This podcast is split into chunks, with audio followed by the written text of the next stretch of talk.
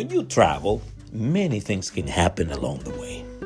These can be good or bad, pleasant or unpleasant, positive or negative, favorable or unfavorable, uplifting or distressing.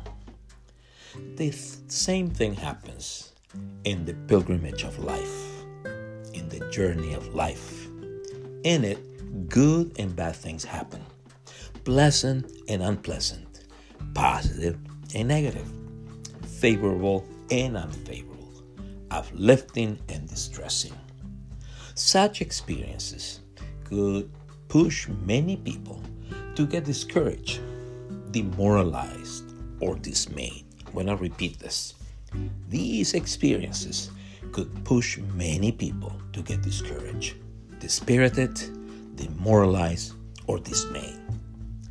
In the book of Numbers, chapter 21, 4 through 9, the writer of the book of Numbers narrates that the children of Israel became discouraged after they had left Mount Hor, where Aaron had died, and after God, the eternal God, the great I am, had given them victory over the king of Arad. The story shows that the children of Israel were discouraged because they found it distasteful that God would leave their relatives, the children of Edom, in their territory. I'm going to say this again. The story shows that the children of Israel were discouraged because they found it distasteful that God would leave their relatives, the children of Edom, in their territory.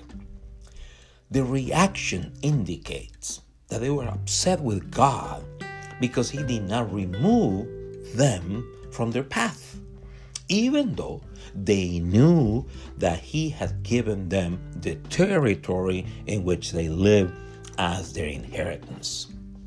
So they murmur or complain against God, the eternal God, the great I am.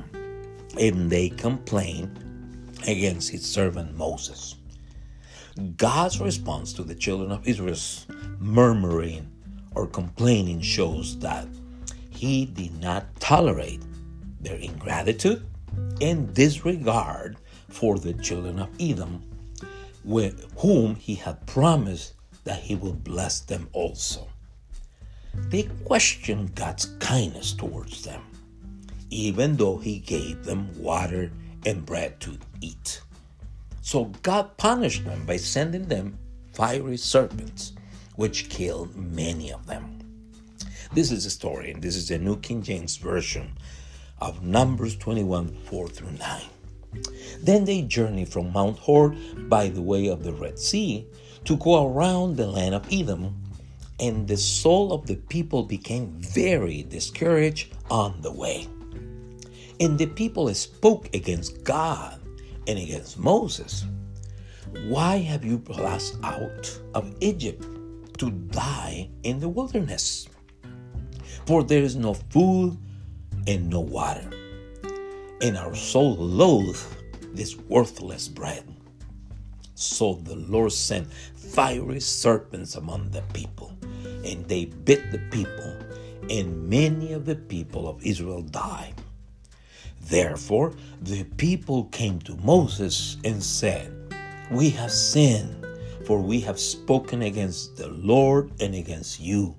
Pray to the Lord that he takes away the serpents from us. so Moses prayed for the people. Then the Lord said to Moses, Make a fiery serpent and set it on a pole, and it shall be there for everyone who is bitten.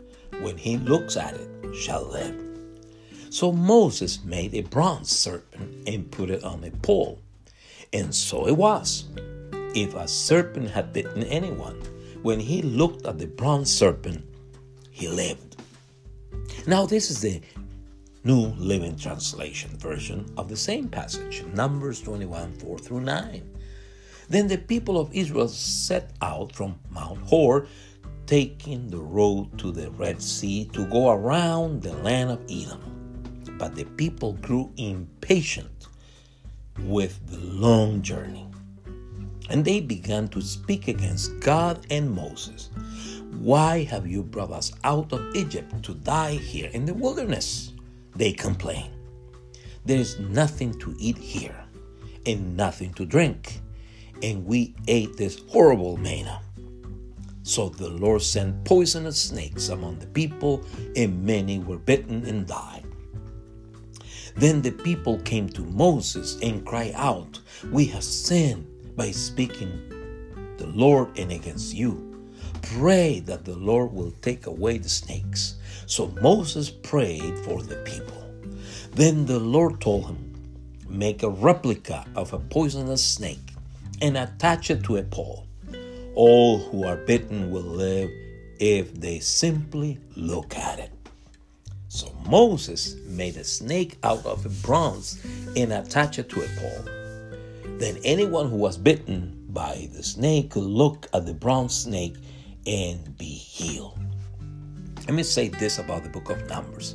The book of Numbers opens its account a year after the children of Israel had come out from slavery in Egypt. The book owes its name to the Greek and Latin translations of the books of the Old Testament, in which two censuses of the children of Israel were described. The first one took place at Mount Sinai, and the second one took place on the plains of Moab. Numbers traces the 39 years of history in which the children of Israel wandered in the desert, in the wilderness, from Mount Sinai to the plains of Moab. The narrative to which I'm referring to took place after the children of Israel left Mount Hor, the place where the high priest Aaron had died, and after God granted them victory over the king of Arad, who had fought against them and taken some prisoners. As I indicated previously, the children of Israel were discouraged because they found it distasteful that God would leave their relatives, the children of Edom, in their territory and that they would continue living in the desert. The reaction indicates that they were upset with God and his servant Moses because he did not meet their expectations and because he did not remove them from the desert anymore. What did that God do? What did God do? He sent fiery serpents to them, which killed many of them. God's response to the children of Israel murmuring teaches that He did not tolerate their ingratitude in disregard for the children of Edom, to whom He had promised the land where they live as their inheritance. Likewise, God's response teaches that He gives people a new opportunity to place their faith in Him by commanding Moses to set up a bronze replica of a poisonous serpent on a pole, so that everyone who will look at it will live. Going to say this again.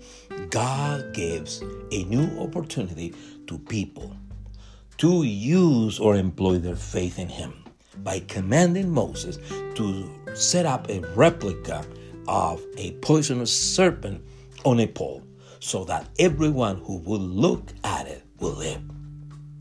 So let us always keep in mind that on the way of life, many things can happen good ones and bad ones, pleasant ones and unpleasant ones, positive ones and negative ones.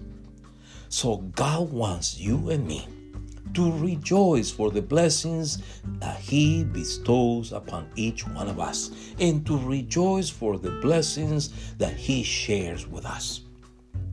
Likewise, God expects you and me to ask Him to forgive us, to forgive our faults, offenses, or sins, and to place our faith in Jesus, who was raised or crucified as the bronze serpent was raised up in the desert. Finally, God warns you and me that you and I can become discouraged or demoralized when he does not meet our expectations, just as the children of Israel were discouraged when they saw that God did not remove the children of Edom from their path, and when they saw that God would move them, that God would not move them away from the desert. In John 3 14 and 15, the evangelist testifies that Jesus said that he would be lifted up so that whoever would believe in him would not perish. Just as Moses lifted up the bronze serpent up in the desert so that whoever would look at it would not die. Amen. God bless you.